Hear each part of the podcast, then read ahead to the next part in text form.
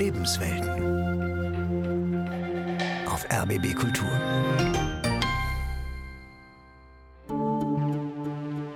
Das ist das Ende der Demokratie. Also wer meint, man könne eine Gesellschaft aufbauen, indem man einen großen Teil mit dem Grundeinkommen versorgt und ansonsten äh, Unterhaltungsindustrie auf sie loslässt, das geht nicht. Denn die Arbeit ist nicht irgendetwas, sondern die Arbeit gehört auch zur Grundkonstitution des Menschseins. Ja, was ist daran eigentlich so schlimm, wenn sich Leute mal eine Auszeit gönnen? Menschen, die Grundeinkommen gewinnen, arbeiten weniger, aber nicht, um dann nichts zu tun, sondern äh, manche finden Erfüllung dann im Ehrenamt oder in der Pflegearbeit, ja, dass sie ihre Kinder endlich mal ins Bett bringen können oder ihnen eine gute Nachtgeschichte vorlesen können. Gold, Weihrauch, Grundeinkommen. Bedingungslos wie Gottes Liebe. Eine Sendung von Matthias Alexander Schmidt. Und die Eins geht rein. Und ich mache Musik an. Ich mach Musik an. Und die Zwei. Drei. Vier. Eine junge Frau mit dunkelbraunen Locken, runder Brille, schwarzem Shirt und goldglänzender Sportjacke sitzt auf einem Sofa und lässt blassblaue Lottokugeln in eine käfigartige, messingfarbene Lostrommel fallen.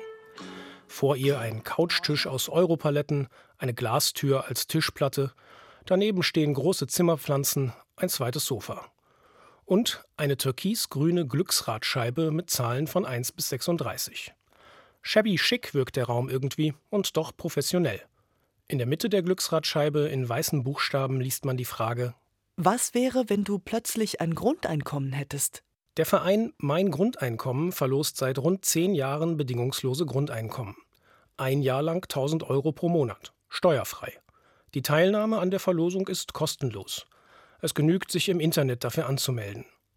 Finanziert wird das Ganze durch Crowdfunding, Schwarmfinanzierung.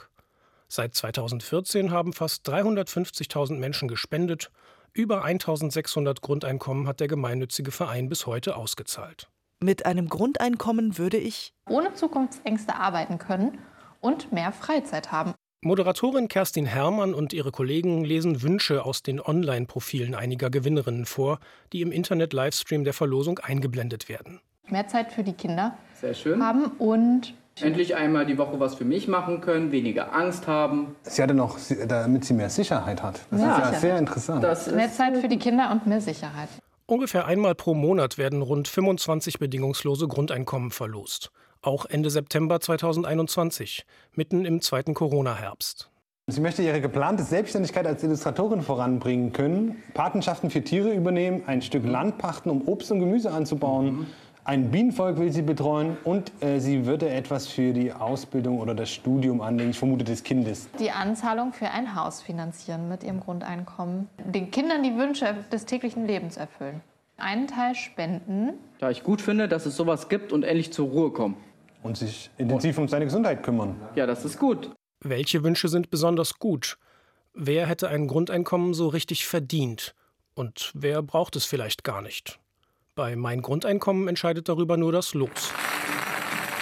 Bedingungslos. Und es ist die 4. Na dann, Du Du drehst jetzt. Und damit geht das dritte Grundeinkommen heute Abend, die 895 an 433,914. Aber herzlichen Glückwunsch. Christina Strom betreut die Gewinnerinnen und Gewinner, informiert sie nach der Verlosung per E-Mail oder Telefon. Wenn ich mit den Gewinnerinnen und Gewinnern spreche, dann kommt zu diesem Profil eben kommen diese ganzen Hintergründe und die Biografie der Menschen und das begeistert mich an meinem Job. Die Begeisterung kann man der jungen Frau mit der blonden Ponyfrisur ansehen. Sie strahlt, während sie davon spricht. Also es ist der beste Job der Welt, den ich da mache. Ich kann Menschen in dieser ersten Freude abholen und diese Freude, also die löst natürlich auch ganz viel in mir aus. Es fühlt sich manchmal an, als hätte ich selbst gewonnen. Herzlichen Glückwunsch, Arbor. Arbor hat bestimmt auch Wünsche. Nee, da waren keine Wünsche. Nee, da war, die waren nicht Also, angezeigt. Ich würde sagen, aber im echten Leben hat Arbor bestimmt auch Wünsche. Wahrscheinlich. Gewinner Arbor hat keine Vorhaben im Online-Profil eingetragen. Muss man natürlich auch nicht. Wäre ja sonst nicht bedingungslos. Wahrscheinlich hat er Wünsche, aber welche? Universität Mensa. Anfang November 2023, früh morgens. Ich treffe Arbor. Er arbeitet auf dem Campus der Universität des Saarlandes in Saarbrücken, am Deutschen Forschungszentrum für Künstliche Intelligenz, DFKI. Im echten Leben heißt Arbor Kevin. Arbor ist der Baum, großes Latinum. Kevin Baum also, groß, rötlich-blonde Haare und Bart, Philosoph und Informatiker, zwei Masterabschlüsse, gerade hat er seine Doktorarbeit fertiggestellt. In seinem Büro gibt es jetzt erstmal Kaffee. Schwarz oder mit Hafermilch? Ähm, gerne schwarz, bitte. Bitte sehr. Algorite steht auf dem Kaffeepot, den Kevin Baum mir hinstellt. So heißt der gemeinnützige Verein, den der Philosoph und Informatiker zusammen mit jungen Wissenschaftlern aus anderen Disziplinen vor einigen Jahren gegründet hat. Noch vor seiner Anmeldung bei der Grundeinkommenverlosung. Mit einem Grundeinkommen würde ich meine Arbeitszeit reduzieren und habe Zeit für das, was mich so richtig interessiert. Algorite, der sich damit beschäftigt, wie zum Beispiel Digitalisierung helfen kann, die Welt besser, gerechter zu machen. Nur wenige Monate nachdem er sich angemeldet hatte, bekam der heute 37-jährige Akademiker die Gewinnbenachrichtigung von Mein Grundeinkommen per E-Mail. Und ich konnte es erst gar nicht glauben. Ich saß in einem Zug, ich war fertig nach einer Dienstreise, kam viel zu spät in Frankfurt an und dachte erstmal, es wäre Spam. Stellte dann fest, nee, das ist echt. Und habe erstmal äh, meiner Kollegin, mit der ich unterwegs war, einen richtig leckeren Salat ausgegeben am Hauptbahnhof und habe gesagt, komm, das ist ja geil. Und auf der Fahrt nach Hause habe ich danach gedacht, was ich damit mache. Der vielbeschäftigte Akademiker war sich sicher, dass er seine Arbeitszeit auf 60 Prozent reduzieren würde. Und je mehr ich darüber nachgedacht habe, desto klarer wurde mir, dann würde ich eigentlich immer noch genau das machen, was ich die ganze Zeit mache. Mit seiner Ethikvorlesung Ethics for Nerds sensibilisiert Baum Informatikstudierende für die Gefahren neuer technologischer Entwicklungen. Und zugleich möchte er auf Möglichkeiten aufmerksam machen, die Gesellschaft mittels digitaler Technologien, etwa künstlicher Intelligenz oder Algorithmen, positiv umzugestalten, gerechter zu machen. Diese Vorlesung würde er wohl auch während einer Grundeinkommens-Teilzeit mit KollegInnen fortentwickeln, dachte er. Nur ich hätte jetzt ein bisschen weniger Geld. Denn eine Reduzierung seiner Stelle auf 60 Prozent hätte für Kevin Baum zu einem Gehaltsverlust geführt. Den hätten die steuerfreien 1000 Euro Grundeinkommengewinn nicht ausgeglichen. Das heißt, ich gedacht habe, ah ja, das ist ja interessant, jetzt wo ich könnte, stelle ich fest, ich will gar nicht reduzieren. Und das zeigt natürlich, wie verdammt privilegiert ich bin. Verdammt privilegiert, hat Kevin Baum sich selbst genannt. Ist es sinnvoll oder gar gerecht, wenn jemand wie er ein Grundeinkommen erhält? Die Lebens- und Arbeitsbedingungen wandeln sich seit Jahren stark. Maschinen und Roboter, künstliche Intelligenzen, selbstlernende Algorithmen und Systeme, sie übernehmen in einigen Arbeitsfeldern schon heute viele Tätigkeiten. Digitalisierung und Automatisierung werden künftig immer mehr dafür sorgen, dass besonders Menschen mit Schreibtischjobs mit einem turbulenten Arbeitsmarkt und sinkenden Löhnen rechnen müssen, weniger selbstbestimmt und sinnerfüllend arbeiten. Forschende sagen voraus, am Ende dieser Entwicklung werden weltweit fast eine Milliarde Menschen betroffen sein, 14 Millionen Berufsbilder nicht mehr existieren. Wie wird sich die Automatisierung aber auf Menschen auswirken, die körperlich arbeiten, zu geringeren Löhnen und die nicht vor allem mit Texten und digitalen Inhalten umgehen? Also wir denken an Kassierer, die lassen sich wahrscheinlich wegautomatisieren, aber was machen die dann? Jobs, bei denen wir uns fragen können, würden die noch gemacht, wenn wir ein bedingungsloses Grundeinkommen hätten? Müssten solche Tätigkeiten dann womöglich besser bezahlt werden und würden deshalb erst recht automatisiert und privatisiert? Fragen und Entwicklungen, die an kaum einem gesellschaftlichen Akteur spurlos vorbeigehen. Auch nicht an den Kirchen berühren diese Veränderungen doch christliche Werte und Normen. In Zeiten, in denen die Religiosität zurückgeht, beanspruchen christliche Kirchen doch immerhin ethische Orientierung zu bieten. Was ist gerecht? Wie gelingt ein gutes Leben? Was ist der Mensch? Auf einem Wirtschaftsgipfel der Süddeutschen Zeitung ging es bereits im November 2017 um ähnliche Fragen. Auch in einem Videointerview mit dem Sozialethiker Kardinal Reinhard Marx, dem Erzbischof von München und Freising. Wie verändert künstliche Intelligenz die Gesellschaft? Und bräuchte es angesichts dieser Veränderungen ein bedingungsloses Grundeinkommen? Manche Experten gingen davon aus, dass im Zuge der fortschreitenden Digitalisierung ein nicht unerheblicher Teil der Menschen arbeitslos werde, weil man sie schlicht nicht mehr brauche. Das formulierte seinerzeit Thomas Fromm, Wirtschaftsredakteur bei der Süddeutschen. Diese Menschen würden dann ersetzt.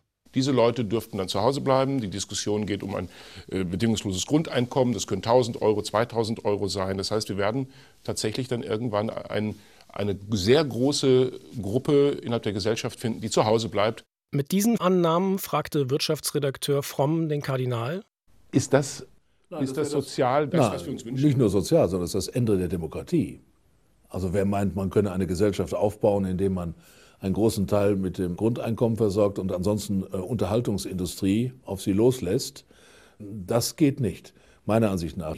Denn, so Kardinal Marx weiter, die Arbeit sei nicht irgendetwas, sondern sie gehöre zur Grundkonstitution des Menschseins. Deswegen müsse man auf das, so wörtlich, normale Arbeitsverhältnis achten. Dass jemand von seiner Arbeit lebt und auch da etwas schafft, etwas Sinnvolles tut für die Gemeinschaft, das ist eine Säule für eine freie Gesellschaft. Und wenn die Säule gekappt wird, erodiert auch die Demokratie. Und deswegen sollte uns das bekümmern. So Kardinal Marx, der mal als Professor für christliche Sozialethik gelehrt und publiziert hat. Was man vom bedingungslosen Grundeinkommen hält, hängt ganz maßgeblich davon ab, was man für ein Menschenbild hat. Gibt der Saarbrücker Grundeinkommengewinner, Philosoph und Ethiker Kevin Baum zu bedenken. Wenn man das traurige Menschenbild hat, dass Leute mit der zusätzlichen Zeit und dem zusätzlichen Geld, das sie hätten, nichts anzufangen wüssten, außer quasi zu Konsum- und Unterhaltungssüchtigen Zombies zu werden. Da frage ich mich, ob da nicht eigentlich ein anderes Menschenbild dahinter steckt. Welches Menschenbild vertritt Kardinal Marx mit Blick auf Digitalisierung und ein bedingungsloses Grundeinkommen? Hat er seine Haltung seit Ende 2017 verändert? Während und infolge der Corona-Pandemie ist immerhin das passiert, was der süddeutsche Redakteur annahm. Eine große Gruppe innerhalb der Gesellschaft ist zu Hause geblieben, wenn auch aus anderen Gründen. Hat sich das Verständnis von normalen Arbeitsverhältnissen, wie der Kardinal es seinerzeit nannte, nicht verschoben? In einem Interview mit der Westdeutschen Allgemeinen Zeitung Watz sagte der Essener Bischof Franz Josef Overbeck im Jahr 2019, wir werden uns mehr und stringenter um jene kümmern müssen, deren Fähigkeiten automatisiert und digital übernommen werden. Ich möchte aber am Prinzip festhalten, dass eine liberal organisierte Wirtschaft neue Tätigkeiten für diese Menschen finden sollte. Ich glaube auch, dass ganz neue Arbeitsfelder entstehen werden. Overbeck war damals Vorsitzender der Kommission für gesellschaftliche und soziale Fragen der Deutschen Bischofskonferenz. Das Ziel müsse sein, so der Bischof, die Arbeitsplätze der Mittelschicht eben digitaler zu organisieren. Von einem Grundeinkommen für alle distanzieren wir uns als Kirche bewusst, weil wir die Prinzipien der sozialen Marktwirtschaft aufrechterhalten wollen. Er bekennt sich ausdrücklich zu den Prinzipien der sozialen Marktwirtschaft. Mich hätte es mehr gefreut, wenn er gesagt hätte, ich bekenne mich ausdrücklich zu den Prinzipien der katholischen Soziallehre. Sagt Markus Schlagnitweit. Der Priester und Sozialwissenschaftler ist Direktor der Katholischen Sozialakademie Österreichs in Wien. Im genannten Interview hat sich Bischof Overbeck nicht ausdrücklich zur katholischen Soziallehre bekannt. Markus Schlagnitweit ist überzeugt, die Prinzipien der katholischen Soziallehre sprechen für ein bedingungsloses Grundeinkommen. KritikerInnen sagen, ein Grundeinkommen widerspreche der christlichen Sozialethik, etwa dem Prinzip der Subsidiarität. Die erste Verantwortung für das eigene Leben liege bei jedem und jeder selbst. Der Staat solle nur in Notsituationen helfen.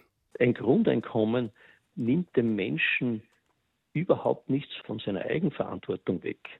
Ein Grundeinkommen erhöht die Eigenverantwortung eines Menschen in einem enormen Maß. Und ich glaube sogar, dass viele Menschen uneingestanden gegen ein Grundeinkommen sich aussprechen, weil sie spüren, wenn ich so recht und schlecht von meiner Lohnarbeit lebe, dann lebe ich zwar irgendwie davon, und am Ende meines Lebens habe ich dann vielleicht sogar noch die Möglichkeit zu sagen, ja, eigentlich wollte ich mit meinem Leben immer etwas anderes anfangen, aber ich hatte ja nie die Chance dazu.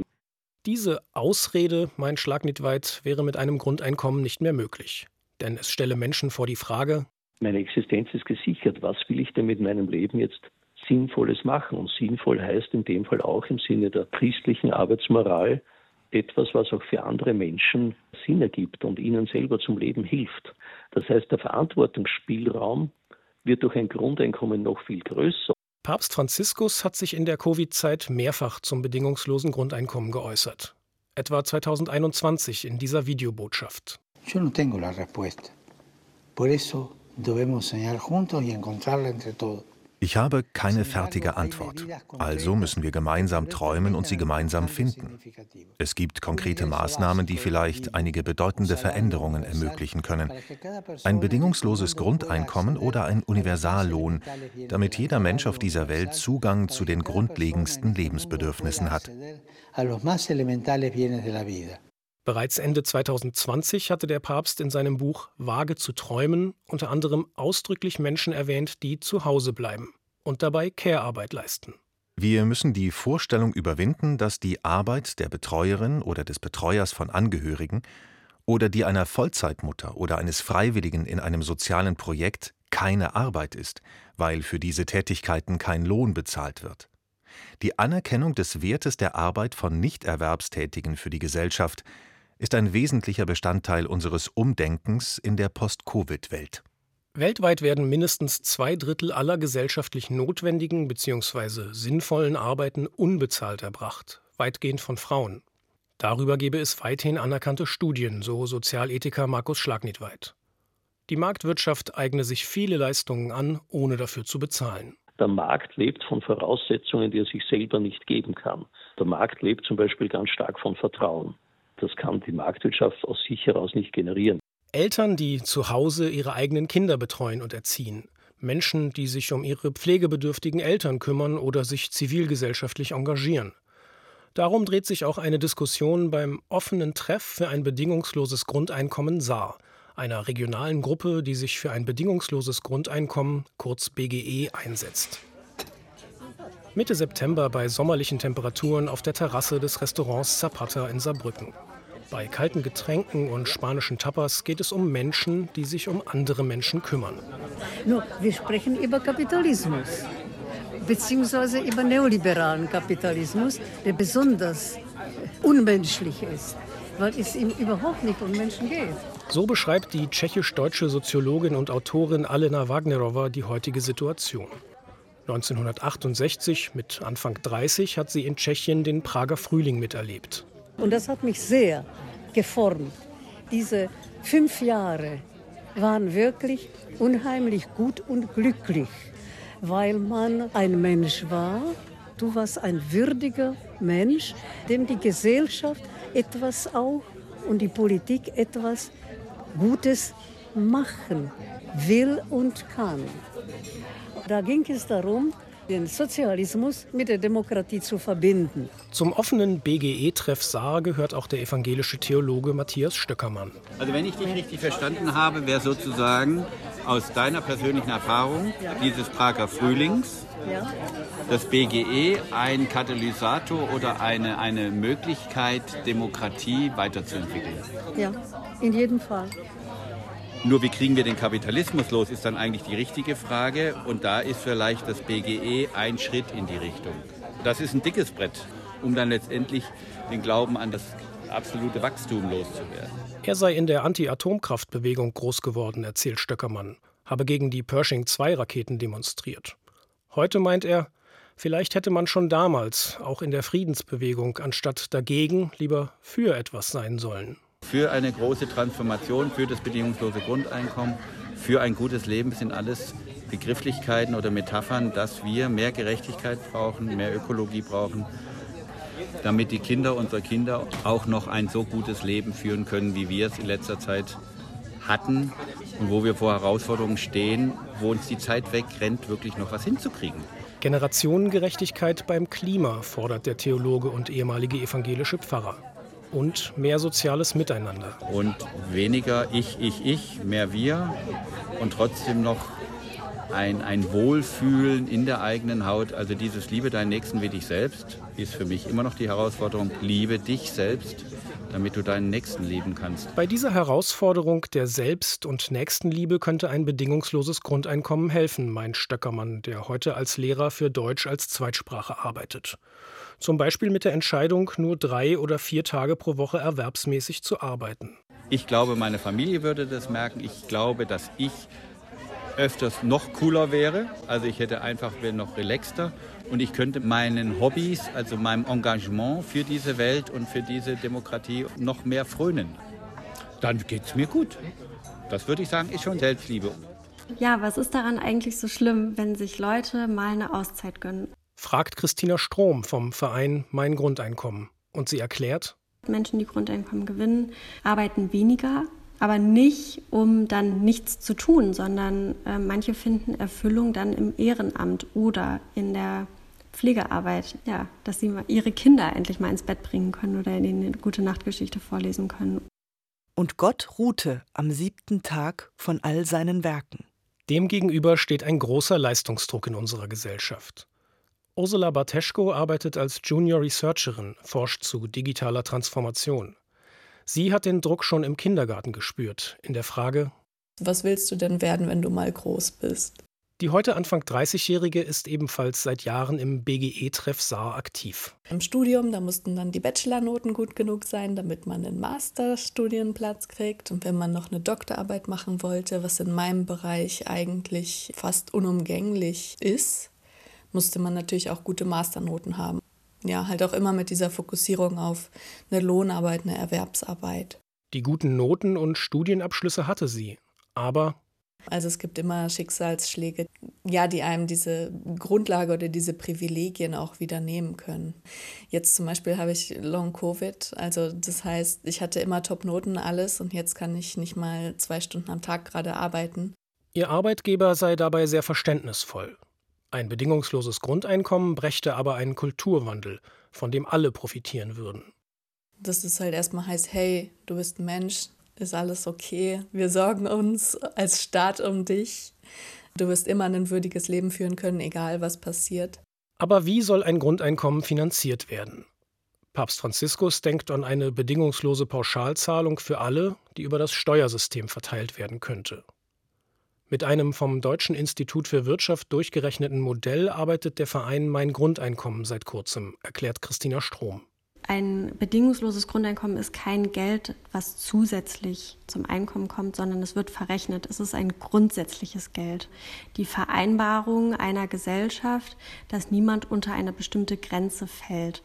Wir legen die Grenze jetzt bei 1200 Euro an mit unseren realistischen Grundeinkommen, die wir neuerdings verlosen. Utopisches Grundeinkommen nennen sie inzwischen die steuerfreien 1000 Euro für zwölf Monate. Im Gegensatz zum sogenannten realistischen Grundeinkommen 1200 Euro für 36 Monate.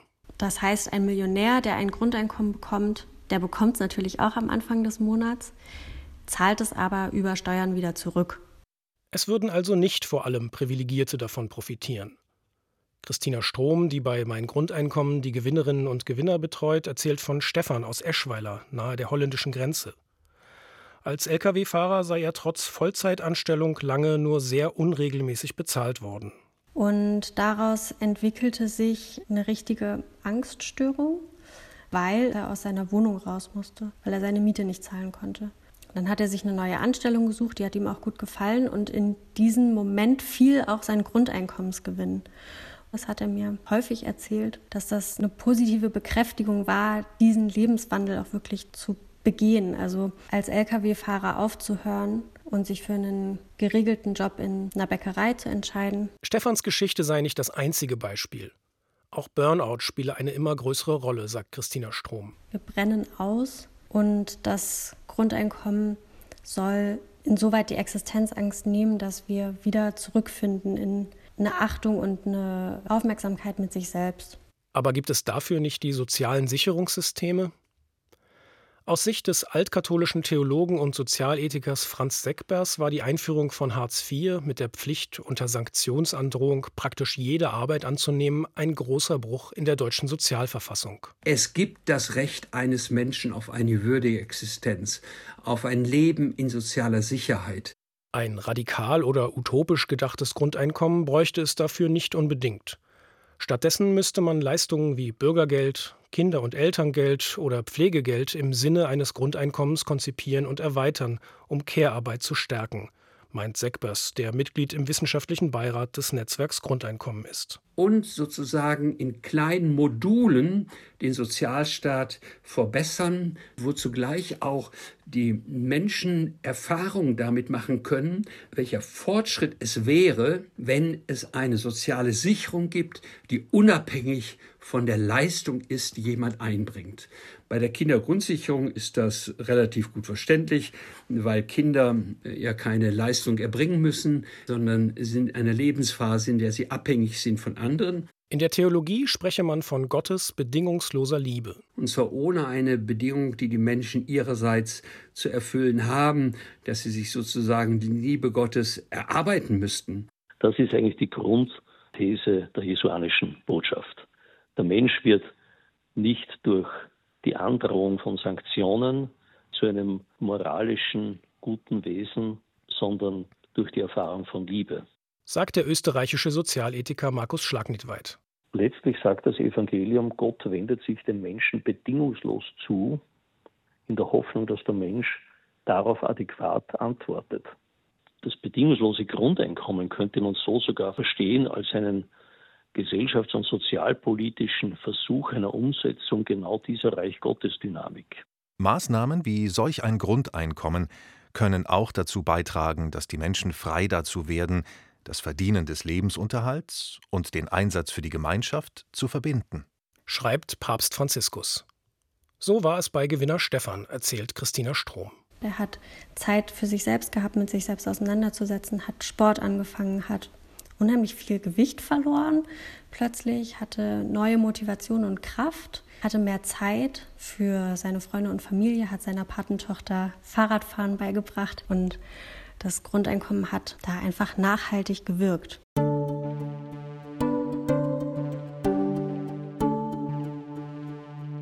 Gold, Weihrauch, Grundeinkommen. Bedingungslos wie Gottes Liebe von Matthias Alexander Schmidt. Es sprachen Matthias Alexander Schmidt, Frank Hofmann, Tilla Fuchs. Redaktion Christian Otterbach. Regie Denise Dreier. Tontechnik Susanne Zinke. Eine Produktion des Saarländischen Rundfunks für die ARD Audiothek.